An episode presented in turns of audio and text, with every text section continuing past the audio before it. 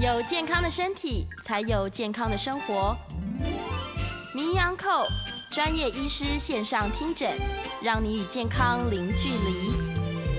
各位听众朋友，大家早安，欢迎来到 FM 九八点一九八新闻台。你现在所收听的节目是星期一到星期五早上十一点播出的《名医安扣》，我是主持人要李诗诗。今天的节目呢，同步在九八新闻台的 YouTube 频道正在直播当中。所以欢迎大家可以来到我们的频道里面哦，看看我们的这个直播现场，现场看到我们的爱因斯坦，理解的爱因斯坦。是来，我们今天要欢迎的是永和更新医院神经内科的方世清方医师，欢迎。主持人诗诗好，各位观众大家好，大家早安，我最喜欢方医师来了。哦，谢谢谢谢，除了内容非常的丰富之外，这个看到。如此赏心悦目，有这个头发有疗愈的效果，有有疗愈的效果，对，看起来特别的这个让大家心情都很好，真的。跟今天的阳光一样，对，今天一大早就阳光普照，对对，真是开心。来吧，今天要来聊呢，也是可以帮助非常多人的啦，因为最近台湾的确是因为高龄化的关系哦，失智症这个问题越来越受到重视。对，那相信有很多人可能身边都有一些朋友、家长啊，也都会面临一些这个早期失智，甚至是比较严重的状况。对对，所以，我们今天要来聊这个关于失智症，然后怎么样让这个生活品质跟家人的照顾者之间都还是维持的很好。对对对。不过，大家对失智症好像有一点，好像了解又不是很了解。对。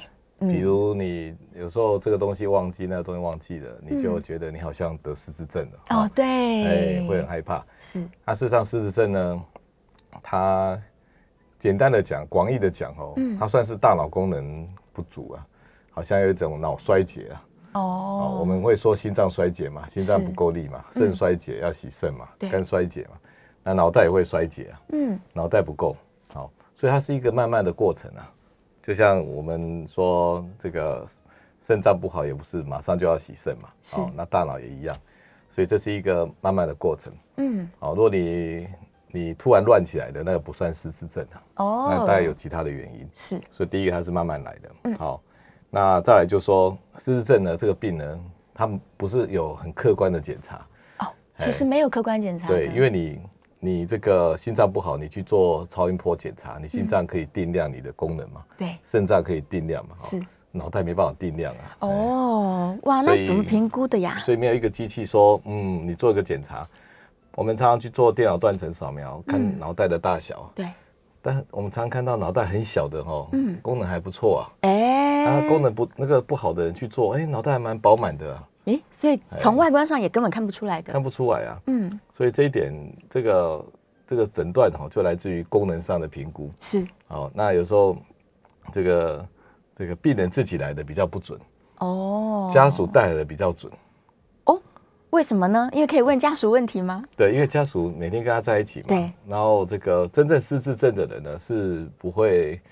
觉得自己失智啊？哦，因为他是真的忘了。对，那自己跑来医院说：“哇，我是不是失智了？”对。然后把他有已经忘记的事情讲得一清二楚啊。哎，那就是没有忘记呀。对啊，你看他说那件事情我忘记，那件事情我也忘记了。对。他可以讲出那么多忘记的事情。那只是健忘而已。有一个那个广告啊，哈，其实在推推广那个失智症的广告。是。那爸爸跟那个儿子坐在那个公园里啊，那爸爸就一直问他说：“哎，那个是什么？”那个是什么？对，而且要重复问啊。哦，那儿子就就觉得很不耐烦，因为你刚刚都问过了。对，这爸爸就看他儿子不耐烦了，就走到房房子里面呢，自己家里面把一本他小时候的日记本啊拿出来，然后呢，赶快翻到那一页。嗯，那跟他儿子说：“哎，你小时候问我这个，我都回答。你问我这个回答，我已经回答，我回答了很好几次，你都我都没有不耐烦。嗯，你现在一问我。”我问你，你就耐不耐烦？那这故事听起来还蛮温馨的嘛，哈。是。可是里面有一个比较奇怪的点，嗯，你有没有发现？奇怪的点吗？嗯嗯，魔鬼藏在哪里？OK，你看这位爸爸，失智症的爸爸，对，他进到房子里面，他马上找出那一本。小时候的日记本。哦，日记本倒是没忘放在哪里，而且拿出来就马上翻到这个是那个。还找得到，嘿，记得一清二楚的，对，还可以用这个小时候的事情来来讽刺他儿子现在对他不耐烦。哎，那到底是有失智还是没有失智？所以感觉上这老太太啊老先生呢太不失智了。所以哦，如果有人对他忘记的事情呢，嗯，记得一清二楚，是，这就感觉上不太失智啊。对，好像就没那么对失智。那常真正的失智都是家属哦，把这个这个长辈带到医院来，那长辈一直否认说没事没事，那家人已经觉得太夸张了，这样，哦。所以这个比较像是失智啊。是是，所以他个人自己是是不没办法判断，因为他真正的忘记了。对，嗯。那在因为在国外西方，他们老人家独居比较多嘛，是。所以只要不会坐车，然后不会用银行去顶钱，他们就算失智了，哦，因为无法独立生活嘛，对，所以他们很早就被发现有失智的情形。嗯，那在台湾，因为都被照顾得好好的啊，你只要每天起来坐在那里，然后吃饭可以吃，上厕所可以上，嗯然后不要讲奇怪的话，然后晚上我睡觉，这算是 OK 了。是啊，如果如果到那种要送来的，有时候都有一点夸张了。哦，所以真的是不能自理到比较严重的程度才会被带来。嗯，所以我们发现失智都比较晚一点。是，嗯，那为什么为什么会失智呢？失智不是一种病而已啊。嗯，其实你一个人活到九十岁，是，大脑功能都会比较差一点嘛。当然，好，对你，只要一直去破坏它，老化也会破坏嘛。嗯，你每天喝酒，然后脑袋神经也会坏掉嘛。是啊哦还有常常吃安眠药，哎、安眠药也会失智哦。哦，最近大家常，刚刚广告还要讲说，是，吃安眠药怕吃安眠药哈。嗯嗯嗯，其实一吃到一颗，最多一颗还可以啦。超过的话哈，会把你睡觉大脑的那个功能啊，嗯，保养的功能关掉，也会失智。是没办法好好睡觉。因为睡觉其实是有在做事的，对，你用安眠药所跟出来的那个伪睡眠、假睡眠，嗯，那没有在做事，是，所以吃越多越失智啊。哎，对，啊一颗还可以啊，一颗还行吗？一颗以内啊，哎，嗯。一颗或一颗这样子是。以以内。所以还有像你一直中风也会失智啊，嗯，对，那一直中风，大脑就鲸吞蚕食啊，对，越来越少资源啊，嗯哦，嗯，所以这个失智，那失智已经发生了，现在有没有药可以治疗啊？目前也是没有什么药物可以治疗。那不是说常带去医嗯医院吗？说赶快来医院，赶快来医院，是，没但有办法治疗，带来医院干嘛？嗯，带来医院看看有没有办法从某些地方去提升生活品质啦，哦，提升谁的生活品质？呃，提升双方的生活品质，一点的生活品质，好，或者是家属的生活品质。是哎家属的也很重要你。有没有发现这一段好像我是主持的，我一直 问你问题？对，没错。那你王医师今天一直要这个做智力测验，确认我们失智的问题。你家里也有或朋友有失智的经验吗？有啊，我哎爷爷就是后来失智症，然后后来往生的。那感觉上最后几年是怎么样？最后几年哦，完全没有功能，真的就必须要躺在床上。那在没有功能以前又怎么样？没有功能之前的状况，啊，对，就是乱讲话，然后什么都不记得，颠三倒四这样。是，对，那这个也是造成家属大困扰嘛，哈、是啊。你躺在那里乖乖的也还好，也还好，哎，这个、嗯。这个失智症老人，有些安养中心都还不收的，是，因为他会走会动啊，然后你不能绑起来啊，嗯，哦啊，他要他就是一直吵，一直要动，时时刻刻分分秒秒的，很可怕，是啊把房子都拆了啊，哎，哦所以这个这个这个负担在这里，所以既然哈没有那个没有那个可以根治或调整失智症的药啊，是，目前就说到医院里面吃失智症的药哈，老实说，连最好的药了哈，嗯，它跟安慰剂比的话，它只延长六个月的一个效果，是，到六个月以后，它的两条曲线又并在一起了，嗯，所以目前是没有那个可以治疗失智症的药，是，甚至啊慢慢退化的过程，甚至那个大药厂啊，像嗯辉瑞药厂啊，他们也宣布说啊，不不不不研发失智症的药了。那你怎么会不研发了呢？因为全部都失败啊。就没有办法研发成功。对呀，那，癌症的药都还会成功嗯，哦，那这个失智症药全部失败，所以他们觉得看起来短期内没有希望。是既然没有根治，我们就要跟他。和平共处，嗯想办法，对想办法跟他和平。所以，我们今天这个主题啊，就是失智长辈哈、是是没办法逆转的，要认的啊。好、一个器官有衰竭的嘛，要照顾好。对，好啊，照顾不是说给吃给喝的啊，嗯，要好嘛。那好是就是要情绪好，睡眠好，是哎，好，不要讲说很好了哈，就是稳定就好了。是的，哎就是我们最低标准啊，嘿，嗯，不骂人不打人赚好嘛哈，蛮哎好的晚上至少有睡，白天补睡一下也 OK，但是不能日夜颠倒嘛。嗯，哎，所以这个失智症的照顾哈，回到一个主要的目标就是，情绪稳定，嗯然后跟家人和平共处。嗯，还有一个对，哦，还有一个吗？就睡眠好、睡得好是，对对，情绪好，睡眠好。想办法让他好好睡觉。那我们今天就来跟各位来分享说哈，怎么样让这个病人哈，这个失智症老人啊，情绪情绪情绪稳定哎，对，这个失智症老人有时候那个在还没有躺平之前哦，他们会制造很多问题，对，他们这个认知方面有点混乱，嗯。嗯，那有点混乱，他们啊眼睛常常看到都是比较负面的事情，哦，大比较负面常常思想，会脾气不稳定，生气这个生气那个，是。哎。那你是觉得是先看到不好的事情才生气的，还是先生气然后再找不好的事情？哎，这倒是不知道因果是哪一个先开始的，嗯。嗯，像你今天如果这个心情不好，对，那你看什么都不顺眼，没错，所以你就会把这个不好嗯，归咎于这些东西害我心情不好，是他害的。对。好啊，事实上是你本来就要找找个对象来来生气的。啊，所以本来就是因为他可能大脑越来越混乱了，所以他的心情就没有那么稳定了。所以你朋友或者老板啊，或同事啊，你看他今天脸臭臭的哈，对。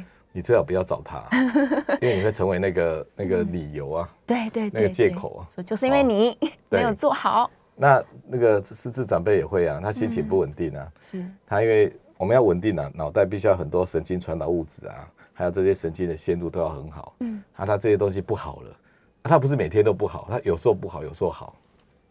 那你看这张图啊，哎，刚刚节目前我就一直在想这个图到底是什么意思。这张图这个算正常的了哈。对，然后呢，这个失智症的老长辈看到的这个图是这个样子的，哦，他们眼中的世世界长得不太一样。尤其是照顾的人哦，他常会挑毛病说谁谁谁啊不给我吃饭啊，哦。谁谁谁呢怎么样怎么样啊，是，哦，那那个比较远的亲属就哇这个这个长辈被欺负了、啊，没被照顾好，然后他就会东讲西讲这样，嗯。哎，所以这张图就代表啊，在长辈的眼中啊，他只看到叉叉叉的，对，他没有看到圈圈的。哦，他只看到不好的地方，事实上哦，本来一件事情本来就有有叉叉有圈圈的，是，好事跟坏事都有嘛。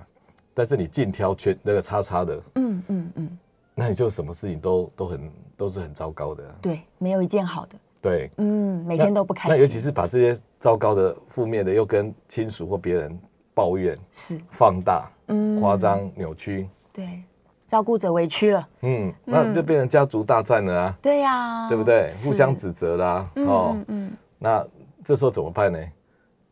这时候家属面对这种会混乱的问题，怎么处理？嗯，但是他们还是会尝试沟通吧，可能一开始会尝试沟通，我看都是吵架比较多啊。对啦，哎都会先用吵的，一开始就说明明没有这件事情，对，为什么你要这样讲？嗯，好，然后甚至把他那个那个那个，就是就是说，就算有这件事情，也没有你讲的那么扭曲夸大。对，没有那么严重啊，嗯那他那个长辈为了要证明他是合理的，是好，他把他所剩下的脑力啊，哦，继续激发的时候，要把他讲的那个说法合理化。对对，他平常只看到叉叉的嘛，哈，嗯。他就又要讲更大的叉叉，所以一个错变成一个好大的错，那你要跟他继续斗，嗯。那他就有火力要讲的更大的叉叉。糟糕了，那本来哦有点不高兴，变成跟他是仇人了。嗯，好，因为你怎么样，你跟他对抗。嘛，对，因为跟他对抗，所以这是好方法吗。当然不是好方法，那如果老老长辈一直讲、啊，你怎么办？嗯，你又不能吞得下去，是还是不开心，对不对？因为你第一个你要先承认他是个病人啊，嗯，对不对？内心啊，你要知道他真的生病了。如，果他真的是一个理性的人，一时失察，好、你就跟他讲嘛。对，讲道理有用，啊，如果他已经不理性了，你还跟他讲道理，听不下去道理，你有时候会把这个火弄得更大嘛，哈、嗯。所以这这个情绪的处理哈，家属对情绪的处理不是去讲叉叉了，对，你叉叉一听就好了，嗯。你要去讲圈圈啊，哦，你只要把这张图拉回来，让这个圈圈跑出来就可以了。就是多跟他说正面的事情，嗯，嗯，他就讲那样那样那样子嘛，不好的事情嘛，那你就讲，啊，他平常对你也不错啊，嗯对，哎，啊，他这个这个昨天还有买东西给你吃啊，嗯，哦，那这样。啊，你那个个性，你要你大人有大量啊，你要原谅人家啊，哦，嗯，对不对？用正能量来哎。跟他，然后他说哦，好吧，好吧，我不不跟他计较了，嘿。哦，好吧，啊以前看大家对我不错哈，对，啊，其实老人家都失智嘛，失智的主题主题就是记忆力不好嘛，没错，所以他有一个好处是什么？哦，很容易那个脾气一下就过，他也忘记了，他不会记仇嘛，对呀，如果一直记仇就不太失智了嘛，啊，对，对不？对？哦，但是他什么情况下会记仇？因为你一直哈就跟他斗这件事情，斗这件事情，斗到他哈每天复习，每天复习，每天复习，都记得，一直记得。他就变成他很大的一个一个悲悲惨的故事啊。哦，是他可以跟很多人讲，重复讲，讲一百遍了。对，他就不会忘记了。嗯，所以哈、你要这个像空气一样把它挡回去。嗯，他讲这些不合理的，你就哦、那个他对你平常不错啊，哈、对啊你自己哈、要宽宏大量啊。哎哦，给他一些正面的建议，这样。那你现在这个，你跟那个你都有信神明啊，神明要保佑你啊，你必须要讲好话、做好事啊，是哦哦，然后这样混过去就好。真的。所以第一个就是混过去，混过去。哎，第一招？哎，你如果你跟他闹哦，闹不完。我跟你讲，会出现这种事情呢、你看哦，这个我们大脑啊，本来是那个很紧密的，对，我们哦，大脑像一块一块一块铁板一样。是。如果这个是一块铁板哦，嗯。你敲它，然后它会它会有一个很漂亮的声音，对，因为它是均匀的。是。但是如果你是一张纸啊，那里面像菜瓜布一样哈，你敲它，它根本就滴滴答答啊。对呀，那我们今天失智症的人啊，他的脑袋已经简化了，他的那个神经线路哦，你看我画的这个都松松的，是，哎，他根本没办法共振啊，嗯，就像菜瓜布一样没办法共振啊。你怎么敲菜瓜布，我也不会发出漂亮的声音呢、所以讯息进去，它也是乱七八糟走一走这样。他就完完全乱走啊。对，所以第一个，他对于那个外界的讯讯息哦，本来他就没办法看到全貌的，是，没办法看到全貌，他就有一些幻觉啊，这个那个啊，然后看到什么他就认为就是这样啊，一个眼神就觉得他在起笑你啊。对，哦，一句话说，哎、你好厉害哦。嗯嗯。他说，哎、你是不是在讽刺我？哇哇，那不是头大了。对，所以他把这个讯息做错误的解读，部部分的解读。然后呢，如果你再跟他闹、跟他吵，嗯，他为了证明他没有错嘛，哦，开始合理化了。好了，要面子啊。对，他靠他的前额叶，嗯，所剩不多的前额叶，他就开始把那啊，我跟你讲，他就是这样，哦，开始他就开始找了两三个证据，嗯嗯，哦，结果呢，你跟他这样一直吵吵吵个一阵子，他连整个故事都编出来了，哇，所以还有一个完整的负面的故事啊。嗯，嗯，所以哦，这个老人家这个这个长辈的这些这些问题，你你当为家属哈、你要减少它，不是放大它，哦，简化，到最后哈、我跟你讲，全家混战一通啊，对，都是因为你哦一直把它放大，一直想跟他斗，斗斗不完对。，不行。好，所以我们要简化，把对他的这些幻想什么就哦，好啊，有事，这样就好了。对，混过去，对，我觉得哈、添加火力啊，嗯嗯嗯嗯，这个提油灭火啊。完蛋了，真的越吵越严重。那这张图又代表什么？又又在智力测验，哇，嗯这个感觉是视力的检查。有没有色盲，对不对？对对对，看看哦有没有颜色判断问题。嗯嗯嗯。嗯，哎、这回答也蛮有创意的。是哎。这个是脑袋嘛？哦。。对，那脑袋里面各种神经传导物质都有，是，哦，就好像一锅汤，什么什么料都有加，就会好喝嘛。哦。嗯，啊，颜色很很丰富。对。那这一张图就是代表有些开始没有加了。哦有些有，有些没有的，滴滴答答的。对，因为神经不是只有像这个一样，这个是代表它的线路啊，嗯，线路它已经松散了，有些线路不见了，是连接不了。那里面也要加料，嗯也要加这些化学药品。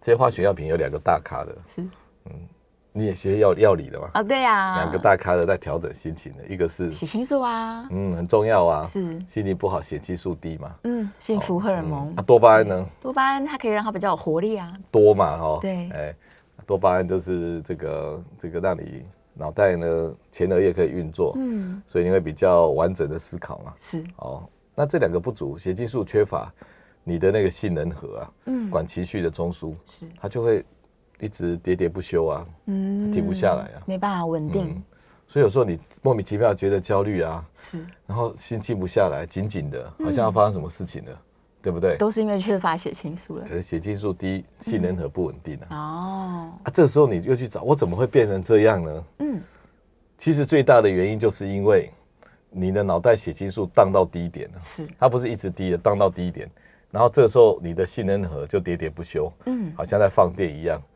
就像癫痫一样在放电。这时候你就那个莫名的情绪，嗯可是我们很没办法接受莫名的情绪啊，我们要把它搞定嘛。对，要抒发出来，找到理由。啊，这是生理的问题，很难搞定啊。嗯这时候我们的大脑开始找理由了，嗯，会不会是因为哪一件事情对我有压力过不去？嗯你嗯说我没有啊，这时候你就去找心理科医师哦，心理师会谈，心理师说，虽然你觉得没有，嗯可是你的潜意识有。哦，所以肯定是有的。那潜意识我怎么会知道？哦，就是因为是潜意识，所以你不知道。嗯，好，那再怎么讲都是都是那个有理由的吧。是可以帮他找到原因。可以没有理由的啊。哦，完全单纯是因为血清素嗯，就荡到一个低点而已。老实说哈，你要很小心啊。嗯，我们可以因为有一件创伤，然后产生情绪上的不稳定，这是可以的，是一辈子都不稳定，嗯然后三三不五时想起来。但是有一种情况是，你的生理上本来就不稳定了，哦，然后呢，你不会那个那个，你如果在一直在跟他逼理由说，你为什么心情会不好？你为什么突然觉得很紧张？对？让他自己或者是朋友一直在逼问，嗯，你反而是逼他去哦，找了一个其实不是这个原因的理由出来了。找更多借口嘛。对呀，哦，那那些借口，老实说，反而是巩固住、深化了这个焦虑感，是编了一个更大的焦虑故事，你更脱不离不了。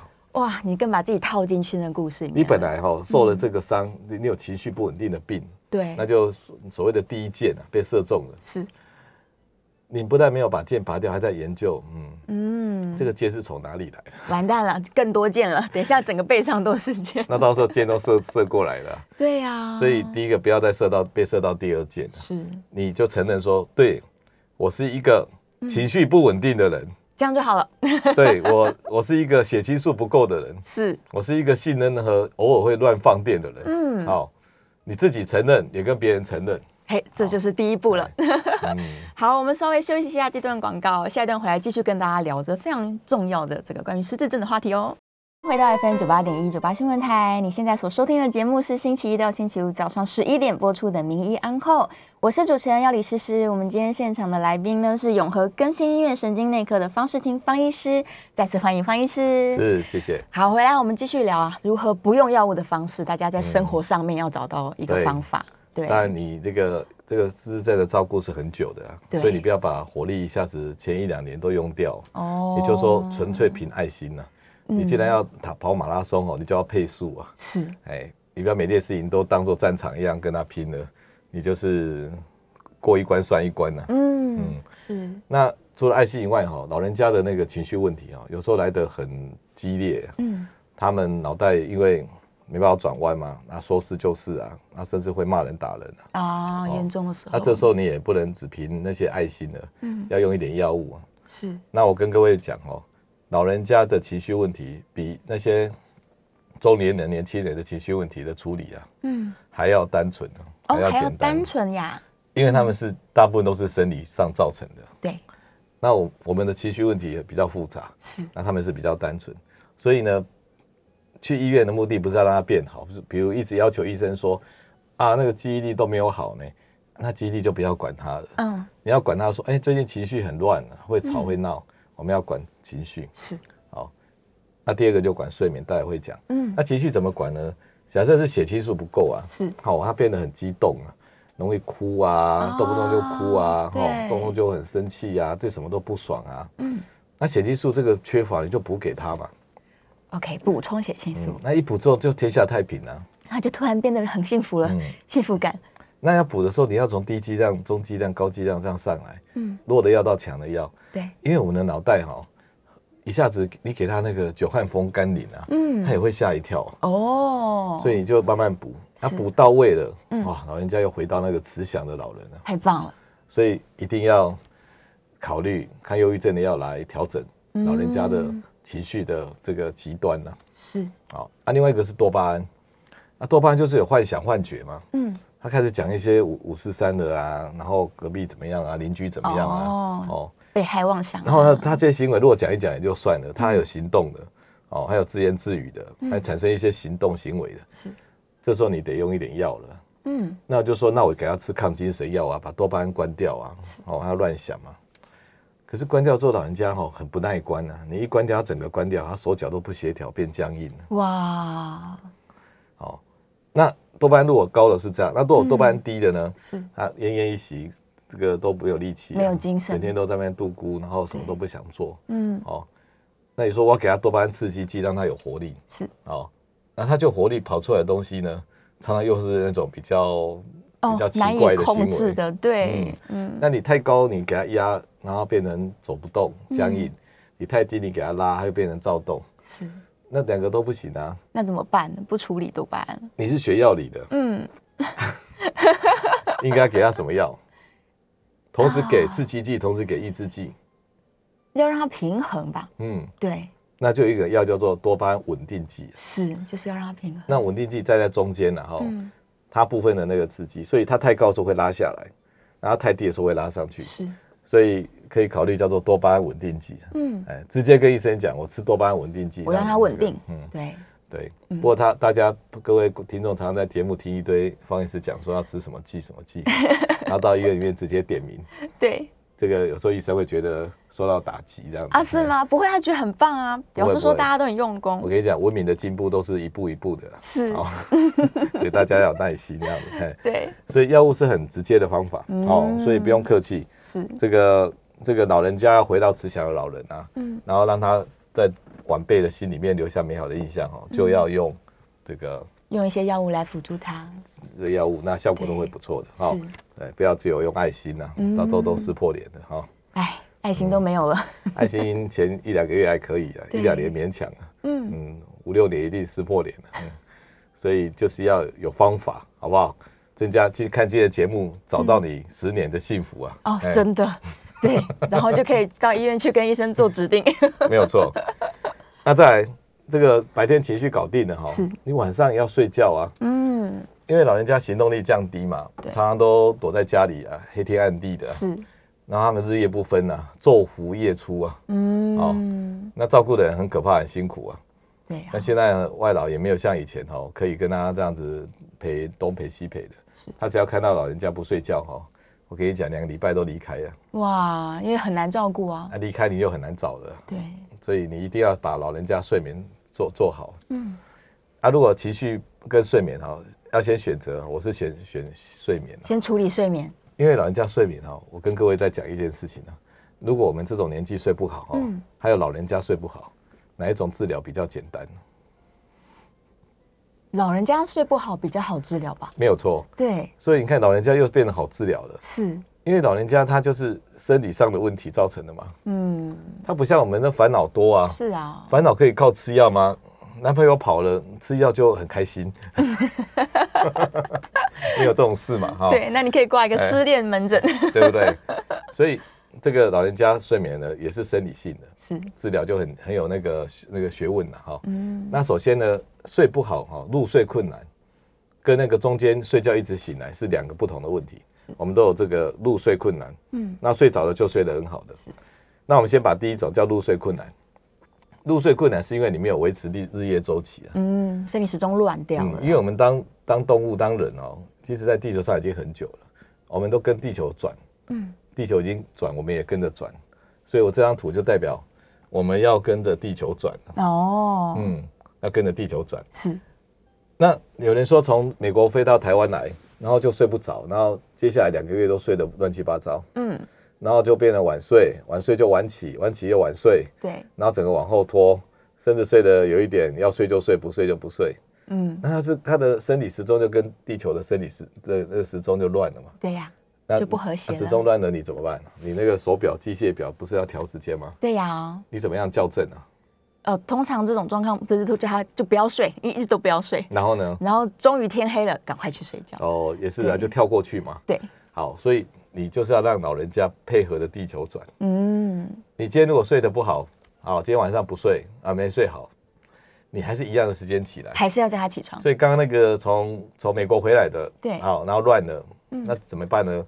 你说吃一点安眠药也可以的，不过最重要的是，你不管怎么样，你比如说早上八点起床，对，八点起床不是待在家里暗暗的呢，你要到外面晒阳光，哦，有阳光的地哎方，所以走了一个小时的路，是，每天八点走一个小时，过了一个礼拜，嗯，你的生理时钟就跟地球的日夜的这个时钟就 match 了，哦，就校正回来就了。校正了。哇，那老人家也要校正啊，是，老人家哈有时候很早起来，好，这个照顾的人就把他推到门口，嗯，然后晒阳光，晒晒太阳这样。那你说每天整天晒都一样吗？没有，只有早上晒是比较重要的，哦，因为一一晒哈，那一道光啊，会打开它的日夜周期啊。嗯，我们一个时钟二十四小时的是，那一道光很重要啊。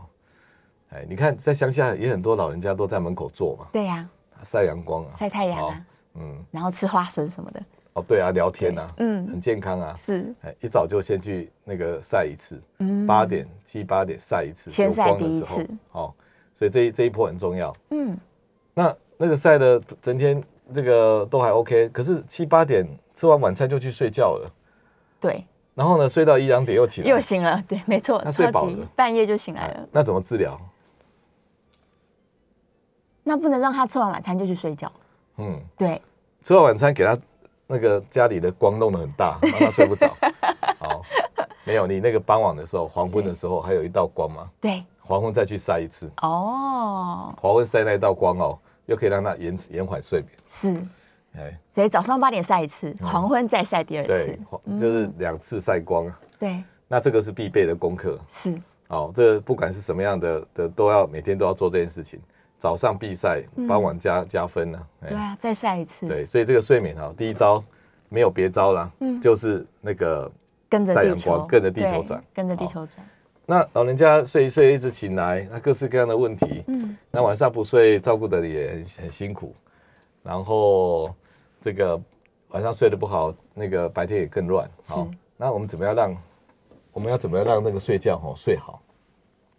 我们睡觉这个这个这条线是脑波了哈，是，我们脑波这个高嘛哈，然后变慢变快，变慢变快，所以晚上本来就是一波一波的。是，那前面呢那个慢的比较多，嗯，后面快的比较多，所以前面叫做熟睡期啊，对，那后面叫做做梦期。做梦期，哎，那前面熟睡比比较多，脑波变很慢哦，嗯，它对于睡眠有什么好处啊？最前面是最重要的啊、嗯我们上次在那个大脑也要洗澡有提到过，我怎么说？你就是要睡得够深，睡得够熟，它会得到什么好处？它才会把废物代谢出去。真的是要给嗯思思鼓掌一下，有在听呐、老师讲的话有在听、啊，对，有哎乖乖听方医师的话。我们好脑袋是没有办法去洗肾洗肝的啦。对。哎，我们也我们脑袋要要洗脑哦，要靠睡觉。要对，而且要睡得够深。嗯，嗯，我们哈晚上这个前半段三个小时哈，是。脑波变慢的，嗯。然后血流降低了，是，然后呢，本来血管哦是一根管子要塞到大脑里嘛，嗯。那旁边有缝啊，是，那脑袋因为没有在做事的嘛，脑波变慢了，所以血流量也剩下一半了。嗯，这时候它旁边的缝就会变大，变大。然后脑脊髓液哈，平常进不去大脑里面洗，嗯。它这时候就从那个缝啊，都进到大脑里面了，嗯，开始去做清洁。然后就把深部洗干净了。对，那这个是唯一一天那三个小时熟睡啊，嗯。是洗脑的这个阶段呢、啊，是，不洗很糟糕啊，因为大脑代谢很高啊，嗯，对，很多东西呀、每天都思虑这么多。垃圾马上制造出一堆来，对，你不洗就被毒死啊。是，那后来的失智症的药物哈、都有一有一款本来很有希望的，就是要把用那个抗体啊，把那个脏东西连住，然后清掉。哦啊，结果呢，研究出来也果然是清掉了，是好像一个城市都没有人来打扫，突然发动大扫除，太干净了。结果整个新的那个清的干干净净，就那个人那个人哦，那个失智症的人没有回来，哎没有改善，因为啊，只有清一次而已啊，你没有那个清洁系统，哦，它不是固定周期的清洁你，就清那一次啊。是好，那我们每天都洗脑，每天把它洗干净。嗯年轻的时候就开始洗，对，所以我们要重视前三个小时的熟睡期。是那老人家就说我就是前面都睡得很浅啊，好，然后入睡困难。好，嗯那我们怎么办呢？我们吃一颗安眠药镇定剂也不是很可怕的事情的，是。那是最最快速、最有效的方法。哦，让他赶快哎熟睡。不过我有一点点，我举一个例子啊，是。比如说安眠药像什么感觉，你知道吗？它是就像那个女生啊，哈、嗯。长得漂漂亮亮的，哦，比如说你去酒店，哇，女生很漂亮，嗯。那你就很被昏船了嘛，就晕船了，那那个接接受度很高了，没有什么阻力啊，然后一看到就直接接受了。哦，哦，安眠药就是这样，就是这样的，一见钟情。但是方医师说的那个所谓的治本的药，嗯，治本药不会像安眠药来的那么快。是我们等下广告回嗯来继续来说怎么样治本。对，刚刚先教大家治标。OK，我们进一段广告。会动的文艺复兴展一月二十二号到五月二号，在台北花博流行馆正在举办当中，欢迎大家有空可以去看看展哦。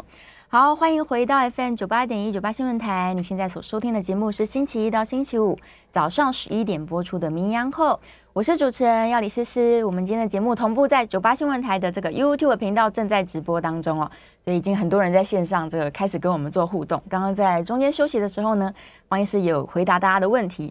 那也别忘了要订阅我们这个名医安后的 Podcast，随时随地呢都可以复习这个非常精彩而且重要的内容。好，我们回来了，这段应该是快要讲完，所以可以先把扣印专线说出去。对，扣印专线是零二八三六九三三九八零二八三六九三三九八。好，回来了，方医师要跟大家说，除了美女之外，你当然美女你很容易吞进去嘛，哈，对，你吞不进去，你是你自己的问题了，哈。是，然后你那个那个安眠药就是把熟睡期那个。那个进入睡眠嘛，嗯，那吃一颗还可以啊，吃一颗以上啊，我是觉得你应该要再用别的治本的药物来处理啊。是，哦，那治本药物这个不是像安眠药那么强的感觉，嗯，但是它它让你睡眠的中间这一段稳定啊，哦，这个呃该熟睡的熟睡，不要一直起来的一直起来，不会有不舒服，然后有一点做梦很漂亮这样子，但是它需要你慢慢跟他在一起，你才可以体会了。哦，所以一开始用可能没什么感觉，就好像你那个那个在学校认识的有内涵的女生啊，是，那她要跟她慢慢交往嘛，嗯，哦，然后心意相相通，这种需要时间啊，嗯，那漂亮女生当然就是马上嘛，是，哦，所以我们这个呃漂亮女生也可以接受了，然后有内涵的也要慢慢体会，哦，那我们睡觉的后半段是那个熟睡期啊，就是做梦啊，嗯，我们也需要做梦啊。哦，做梦可以把你的资料那个脑袋资料整理更完整啊。是，所以有做梦的老人哦，会比较好啊。嗯，甚至我们有一个药叫乙烯胆碱啊。是，这乙烯胆碱这个药啊，它可以让你大脑增加做梦的能力啊。哦，它就越来越多这个。嘿，那你不做梦很惨呢。所以这个这个失智症老人说送去医院哈，是，然后赶快吃失智症的药物哈，嗯，就是吃乙烯胆碱这个药。让他好好做梦，然后让他有做梦，所以你可以跟老人家问问看，哎，睡觉有没有做梦？嗯，没有做梦。啊，吃了药有没有做梦？哎，有做梦。太好了，笑这样子。嗯，啊，再来就是说，晚上睡觉的时候，吼，你除了镇定剂，还有别的治本的药吗？有。比如说吃褪黑激素，褪黑激素，褪黑激素老人呢都已经剩下四分之一了，对，所以他根本很难维持。嗯，那你吃血激素的，我刚上次讲的第二型抑制剂，嗯，它可以让你熟睡期变好。是多巴胺刺激剂，它可以所有晚上奇奇怪怪不舒服都是要靠它，比如脚酸、脚麻、脚紧。哦，然后动来动去，嗯，然后呢抽动、讲梦话、滚来滚去的，哦，鬼压床，嗯，然后再来那个连那个胃酸逆流，哇，哦，这些都可以跟多巴胺刺激剂有关。是，那如果晚上一直频尿，嗯，哦，一夜一夜五次郎啊，对，那个那个一直上厕所的，那个就是抗利尿激素要吃一点。是，所以睡得好啊，晚上搞定，大脑受到保养，好是可以逆转那个睡眠的。哦，那我刚才讲说。轻度失智症可不可以改善？哈，有，你就是要做所有这些事情，嗯，包含那个晚上睡好要靠这一套，对，营养要充足。我刚才讲的，之前讲的叶酸、铁、B 十二、锌、D 三，那个都要够，是，好不够就要去补，然后保持运动，早上去走路走一个小时，还要顺便晒光。然后傍晚的时候再晒第二个第二道光，那你全部都做了，你有可能逆转你的失智症。哦，OK，是是是，好，太好了，来，我们这个电话线上马上就有人扣印进来了。这个黄先生，黄先生，请说。呃，医生你好。你好。我请教一下，我每天我我因为是这个耳鸣哦，所以去看耳鸣，看耳鸣最后他开了一种，这种是叫做镇镇静剂哈，嗯，叫做安博林。哦，安柏林，它好像这边还有叫做三三盐二盐平是吧？嗯，是写这个我也不懂。那这个镇静剂我已经这个吃了相当一段时间了。那这个我晚上比较会做梦啊，几乎整个晚上都在做梦比较多。那吃这个安柏林对这个身体有没有妨碍？好，OK，吃久了，谢谢。那安柏林你如果吃了可以让你情情绪精神放松是 OK 了，但是如果你每天吃哈，会遇到一个问题，它越来越没效，所以我还是建议你哈，状况不错就不用吃啊，你把它当做偶尔吃啊，好，啊要吃以后要吃也不要超过一颗。那第二个哈，你睡觉做梦太多，那你的变成熟，你的做梦期太多，熟睡期太少，那是因为你乙烯胆碱太高，血清素太低。嗯，你可以用一点哦抗忧郁症的药，也就是血清素提升的药。这时候用了以后，血清素提高，你的你的这个比例会回到正常一点。嗯，这边会回来，啊，这边会少一点。是，而且呢，呃，耳鸣它都跟情绪焦虑有关啊，所以用抗忧郁症的话一举两得，情绪也稳定，然后前面熟睡期期也多做梦就不会那么久，是，还有可以避免你吃太多镇定剂。嗯，太好了。好，接下来我们线上有一位刘小姐，刘小姐请说。好，两位好，我请教方医师哈。哎，好，我在最近呃经过检查，发现我的右脑那那边就是已经是帕金森的初期。嗯哼好，monitor 上左脑是还没有。，OK，那医生叫我说不要吃药，我就在想是这样子吗？那我到底什么时候该吃药？我现在应该怎么面对？好。嗯，那当然，这个有一种号称神经保护的药啊，也就是早期的帕金森氏症可以用的药。嗯，因为你现在功能上还没有什么问题嘛，所以你吃那一些呃提改善功能的药，你就没有什么实质的获得。你应该要吃神经保护的药。嗯，那有一种那一类的药哈、神经保护的药可以跟医生讲说我要吃哪一种药。嗯，啊，另外多巴胺制造跟我们血清素呃跟我们的那个叶酸还有铁蛋白有关呢、你在抽血上也可以啊、请医生帮忙叶叶酸跟铁蛋白，有缺乏也可以补。嗯 OK，补充一些营养。嗯好希望也回答到刘小姐的问题。OK，接下来我们来看看线上哦，还好还好，线上的问题大概我们刚刚在这个广告的时候基本上都回答的差不多了。嗯，好，所以呢，再复习一下这个嗯究竟我们在照顾的时候怎么办？这个药物的使用，当然大家就是跟医生讨论啦，因为表示说医生有很多招可以去帮你评估你的睡眠品质嘛。对，对，那嗯家家人的部分呢，就不要忘记刚刚方医师教的，就是跟他不要对抗。因为失智症，嗯因为因为我们现在身体的照顾越来越好哈，所以我们所有器官都会得到保养。嗯，那最后一个不能够控制的器官就是脑袋。是，那脑袋这个电脑哦，它不是可以让你滥用的，嗯它超过负担之后它会坏掉。那你要先知道你自己大脑的本事，比如说你的情绪上有人会波折嘛，嗯，那就是因为他太给给太多大大脑负担，然后让它让它坏掉。是，那你年轻的时候还可以，到了中年晚年你就开始很不够用。嗯，好，这第一个不要给大脑太多的负担，是，你会有代价的。嗯，好，那你大脑已经比较差了，你就要做到这个第一个要睡得好，一定要睡好。嗯，你要不要小看睡眠啊？对，像睡眠哈、是照顾大脑的唯一方法。哇然后我们医生哈、没有办法治疗你的失智症，嗯，我们医生应该要帮助你睡眠啊。是，医生帮助你睡眠，那睡眠帮助你大脑。嗯，大脑才有办法维持它的功能，用更久。那医生帮助睡眠哈、不是靠镇静剂啊，嗯，这个我已经讲好几遍了。